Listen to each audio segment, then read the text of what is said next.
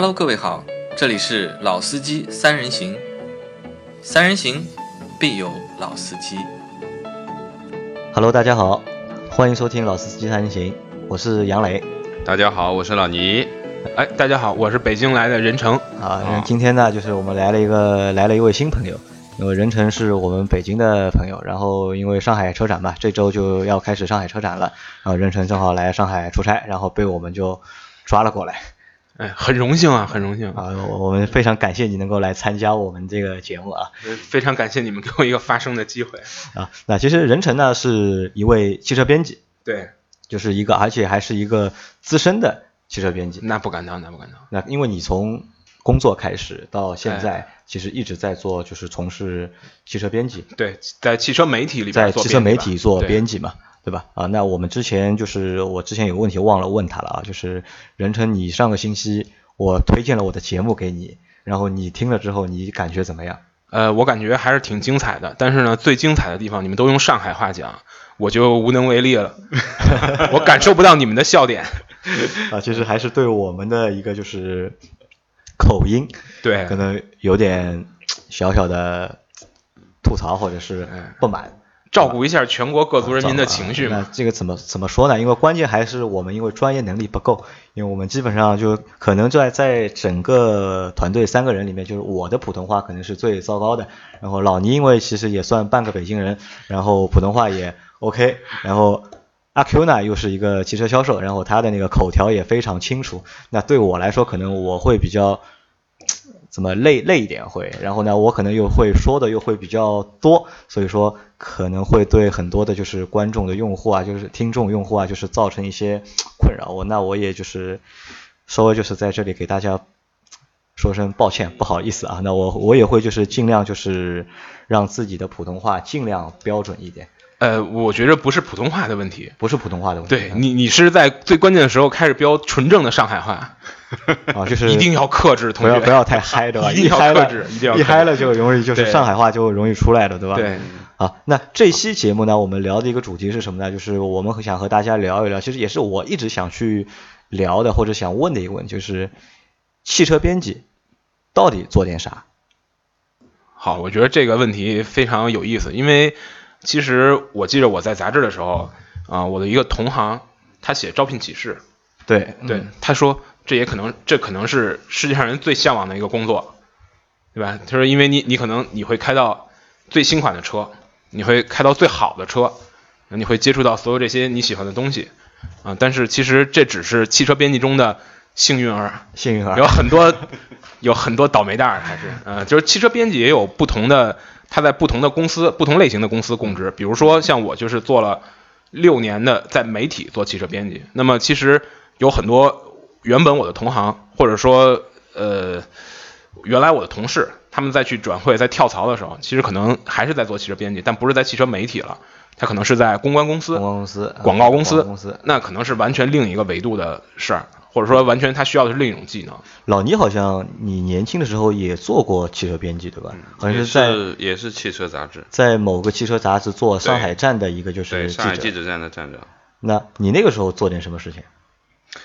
呃，其实上海记者站嘛，其实也呃，毕竟不是总部嘛，可能就是当地这一块的联络啊，很多，比如说有一些采编也好啊，或者说有一些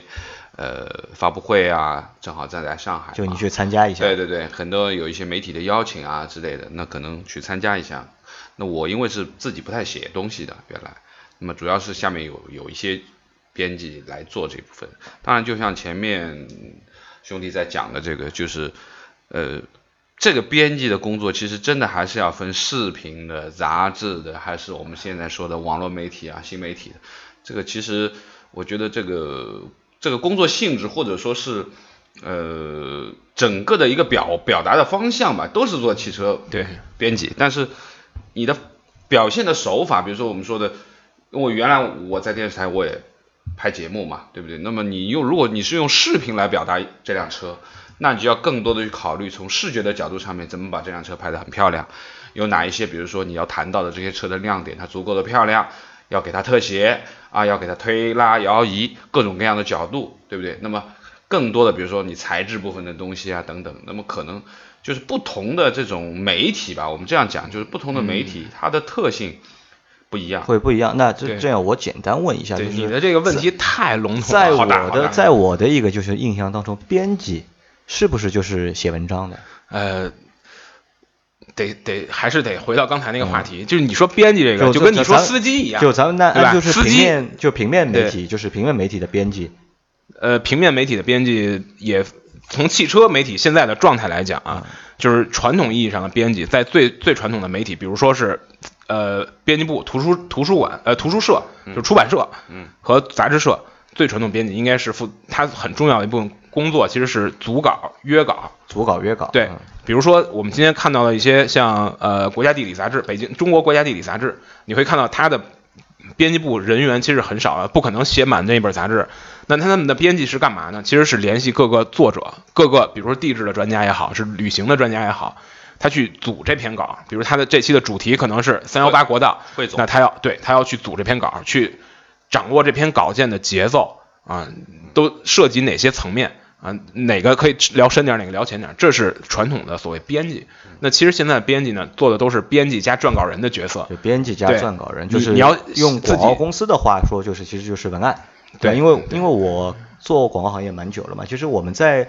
最早的之前，就是在广告公司的就是岗位当中，好像是真的是没有编辑这个岗位的。对，对，我们是有文案的，就是涉及到一些就是文字啊、写啊，就是都是文案，就是可能没有编辑这个岗位。但是近几年，特别是近四五年开始，就是好像越来越多的就是公司都会增加这个就是编辑的这个岗位。那所以说我一直以为。编辑可能只是就是一个文案，就是作者但其实不是嘛，其实并不是真正意义上的编辑，其实应该是一个就是你要掌握这本，不管你是做杂志也好，还是做影视也好，还是做音频也好，你要掌握这个节奏，掌握这个节目的调性、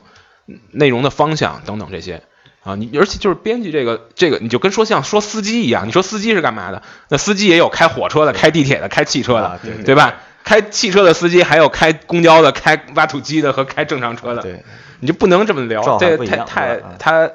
涵盖的面儿太大了。很宽泛。对那任晨，我问你，你在因为你你在这行干了六年了嘛，对吧？哎那你最早是在哪里走？呃，我最早在新浪新浪网的汽车频道，新浪汽车，哎然后去了呃，然后我去了一个汽车垂直的网站，叫汽车探索，那网站现在已经可能不在了啊，啊，我走了之后就死掉了。然后然后后来我就去了汽车杂志，啊，就是叫汽车博览那本杂志。后来我现在最新是在叫车威新媒体，我们一个新媒体公司就是 AM 汽车经理人和对宝拉玩车对这两个账号，就是你就是当中的编辑对之一，对吧？因为那两个账号其实也非常不错，也属于就是老牌的，就是汽车自媒体的账号了，已经。大家多多关注呗。啊，好，嗯大家帮他们，我们现在帮他们做个广告啊。那然后其实我看你就是涉猎的，就是还蛮广的，对吧？从网站到平面，对到自媒体，嗯然后其实你都待过了，对吧？对那你觉得就是当中有区别吗？呃，还是有还是有很大的区别的，还是有很大的区别对，首首先我要纠正你一点，就不叫自媒体，就是因为现在没有一个自所谓的自媒体是真正的自媒体了，嗯都大家都是一个队伍，呃，一个公司在一起策划这件事儿。啊，这为什么会形成这种局面呢？就是其实你想想，倒退一百年啊，五四时期那些印小报的，其实都是自媒体。那他们为什么能是真正的自媒体？就是因为在报纸、杂志这种传统的媒介上，能承载的信息量太少了啊，对吧？你是一周出一个，还是一个月出一个？嗯可能这还是一个人一己之力可以完成的事儿。呃，今天不是那个画画漫画的那个郑渊洁，他不是自己画一本杂志啊？不知道是不是他真的亲笔自己画，但是总之你感觉杂志这种传统的形式，可能是很少的人可以完成的啊，可以凭借一己之力，你搞个个人英雄主义，你就可以弄下去的。但自媒体不一样了，因为新的媒体形式、新的媒体平台啊，从音频、视频到图文，在你的网络上能承载的量是无限的，不管你写多少，它都能承载。我在做做杂志的时候，经常会有这种感觉，就是我我向大家介绍一辆车，可能我写了很长三千字，但我排完版发现，哦，我不能排三千六，我只能排一千六，对吧？那我就被迫要删掉很多。那像在这种东西，在网络上就不存在了。嗯，呃，杂志上还有什么呢？就是比如说，呃，我报道车展，这车展上有一百多款新车啊，我觉得都挺重要的，我觉得都很精彩。那但是在杂志上留给车展的版面可能就那么十五页、二十页，那你就要做出取舍。那在网站上，在自媒体的这些新的阅读形式上，这些都不存在，所以就导致对量的需求变得非常大。那对量的需求大了之后，就会连锁的引起各种反应。嗯啊就，质量可能会对有下降，对吧？而且你的阅读方式和你阅阅读时候的这个状态也都完全不一样。比如说，你看杂志，就所以，我当时在那个杂志工作的时候，我说这是我见过的最好的马桶读物，马桶读物对吧？嗯马桶读物意味着什么呢？大家蹲马桶至少也得个十五分钟吧，十分钟吧，要要大概是这个节奏。也就是说，你有十分钟是用来专心阅读的，但是在手机上没有人可以拿出十分钟来阅读，啊，就整个的这个从承载形式，就是从这个内容的承载形式和大家阅读的习惯都完全的变化了。那所以就导致内容的本质和生产内容的方法就是也都全盘变化，就是新媒体所针对的人群也新媒体和网络媒体的就是信息量更大，更大更大。对，对于就是从业的就是编辑来说，可能会付出的工作量也会更大。对，但相应的可能就是因为量大了，就是可能就是也不叫质吧，就是就是可能形式啊会和可能传统的就是平面的可能会略有区别。你说的太客气了，就是质。啊，就是质的 啊。好的，那这是我的第一个问题啊，就是关于就是汽车编辑到底是做什么的？其实任成也给了我们一个比较明确的一个就是比较详尽的的一个一个回答。那我问你第二个问题，第二个问题是就是如果我想成为一个汽车编辑，我到底需要哪些技能？呃，我觉着这个问题特别像一个大学毕业的人问的啊，对就是因为很多大学毕业生他们都特别想做汽车编辑，然后汽车作为一个呃有这么长时间历史，并且它是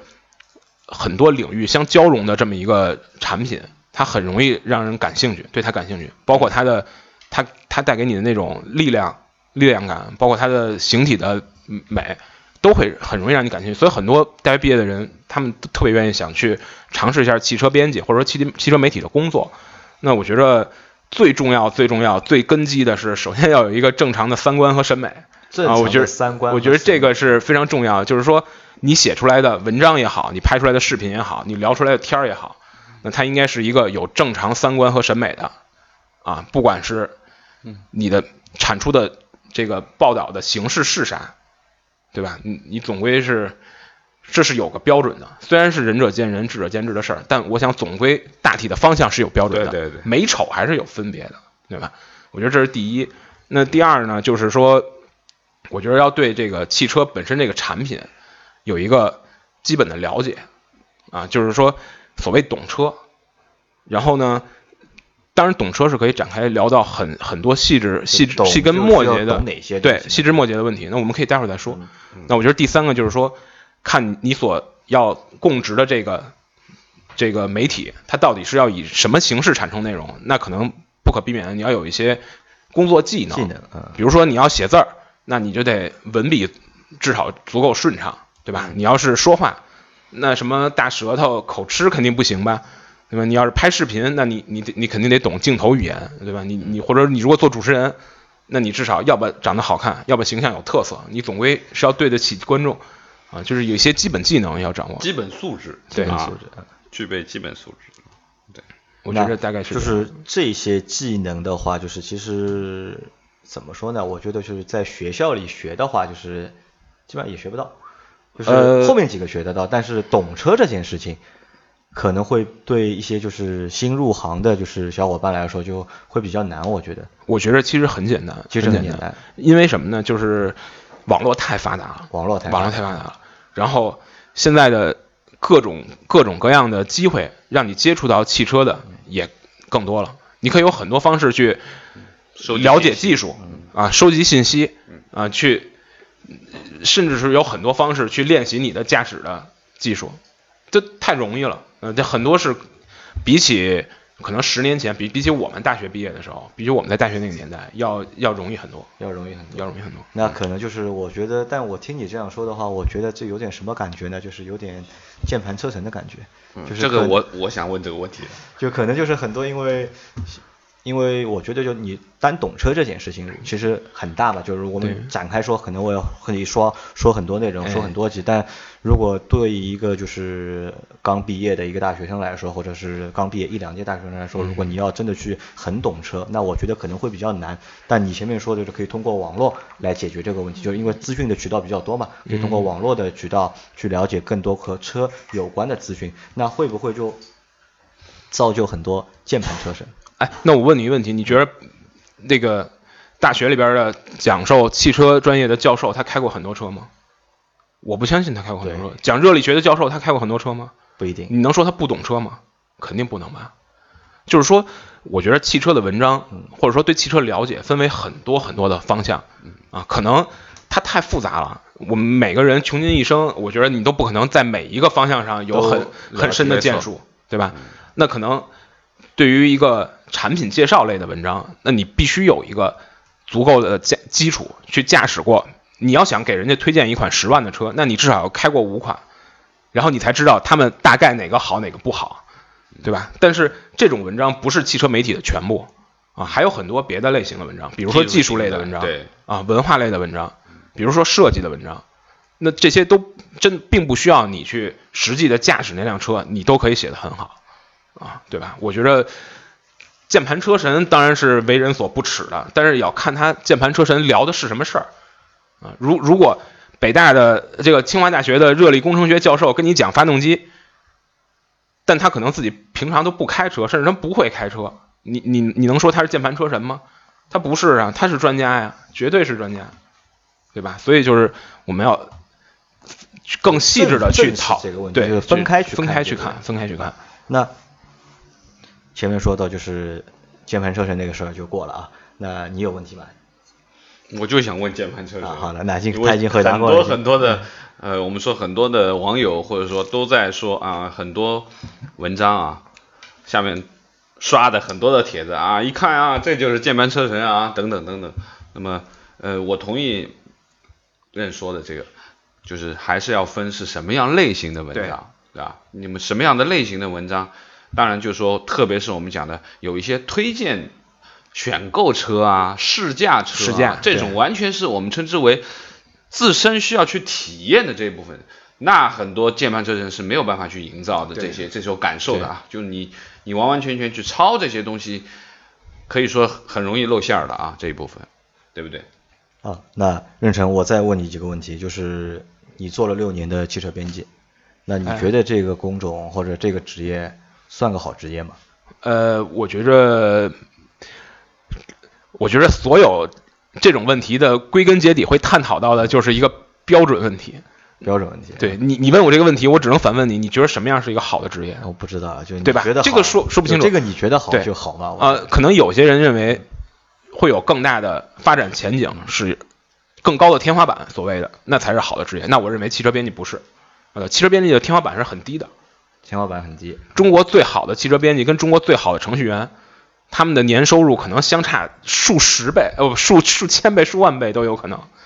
对吧？那我觉得这是一个天花板比较低的工作。那那你如果从你个人的生活体验来讲，从你的生活质量来讲，或者从你生活的丰富的程度上来讲，我觉得那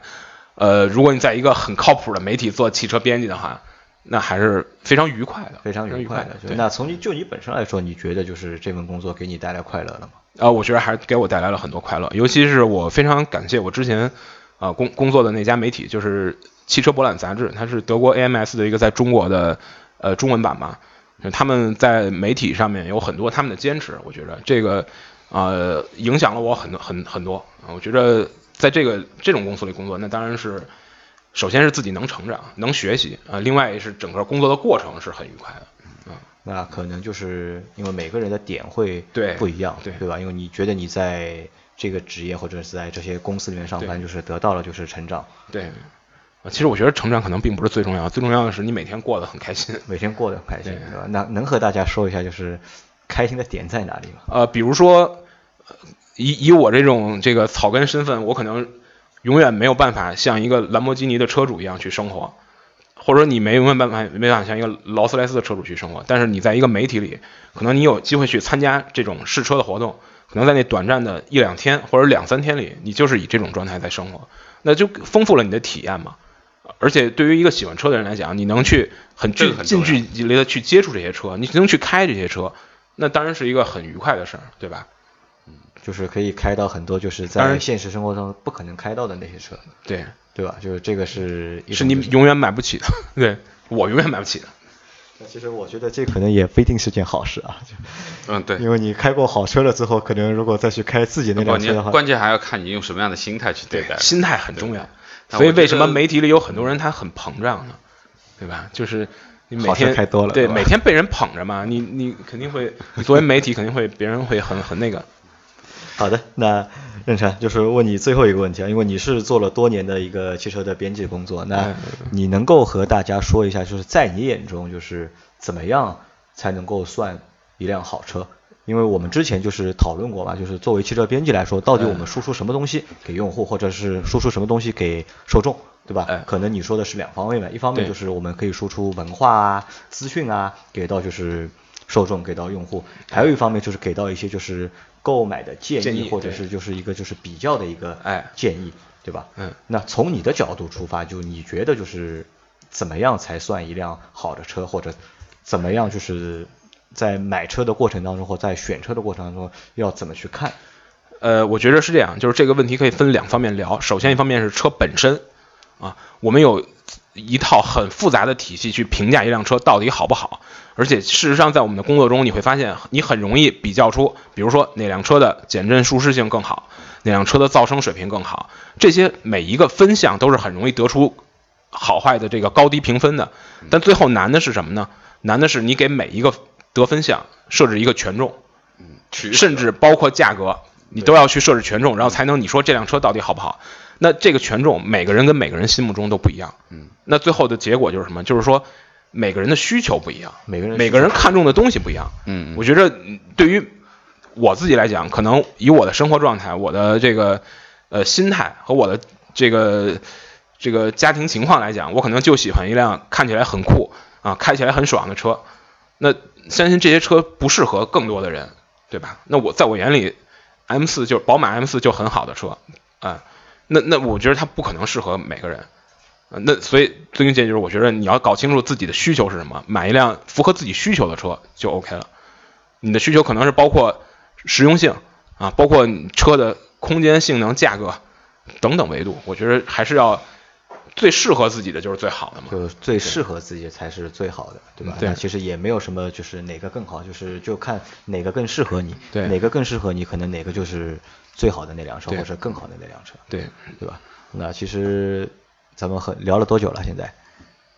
啊，二十三分钟，对吧？那其实这期节目怎么说呢？就是我觉得和任晨聊了之后啊，就是我有一个比较大的一个就是感觉是什么呢？就是我真的觉得任晨可能是一个就是专业的一个汽车编辑，然后和我们的一些想法可能还会真的是不太一样，就是任晨的想法更就是更严谨、更系统，或者是更专业。呃，我觉得是这样。当我们在去评价一辆车的时候，我会有很系统、很严谨的一些专业的标准啊。其实，如果大家去看一些汽车门户的网站，其实他们也都在很努力的去建立一套所谓的测试体系，试试图把每一辆车去啊归纳到这个体系里边，用它这个体系给每一辆车打分儿。那我觉得这是一部分，但是另一另一个角度就是说，从我自自己的角度，其实如果你问我买什么车，我喜欢什么车，如果我我有钱，我会买什么车，那其实我可能给出的是一个非常不不理性的购买建议，对吧？这个可能，呃，从我自己的经验上来看，我觉着大部分消费者在买车的时候的感觉，可能跟我自己在买手机或者买衣服时候的感觉是一样的，就是没有那么多那个专业的和理性的那些判断，而是凭感觉看广告。啊，那我们就不谈这个了。就是那，你能不能给大家一个建议，就是给那些就是想成为汽车编辑的那些小伙伴一个建议，就是，呃，你是建议他们去来做这份工作呢，还是不来做这份工作？呃，我其实非常建议大家可以来做这份工作，就是因为我觉得这个在你啊、毕业的三到两到三年之内吧，或者说三到五年之内，呃，是一个可以让你呃开阔视野啊、接触更多东西，并且是让你的生活其实是比较丰富的一个工作啊、但是当你做了三到五年之后，你一定要静下心来想一下，或者说可能三到五年有些太长了，两到三年这个状态，就是你一定要静下来想一下，我到底要不要的是这个东西，对吧？我到底是要的是一个这个光明的非常天花板非常高的无限的可能，还是说我要踏踏实实的干好一件事儿？我觉得这个是需要每个人去琢磨一下的。啊，好的，那我在这里就是插播一个小广告，对吧？咱们公司就是长期招聘汽车编辑，对吧？如果哪位小伙伴就是 想来尝试一下的话想来尝试一下的话，就是我们公司就是热烈欢迎，对吧？我们从月薪从四千到四万不等，对吧？然后这个跨度好大啊！就有本事就可以来尝试，对吧？如果你们有兴趣的话，就是可以关注我们的公众账号，在微信上面搜索“老司机三人行”，然后找到我们，给我们留言。然后那这一期的节目就先到这里了，好吧？那谢谢任晨来我们的节目，哎，谢谢大家那。希望下次还有机会再来。好好一定一定好，那谢谢大家，好，拜拜拜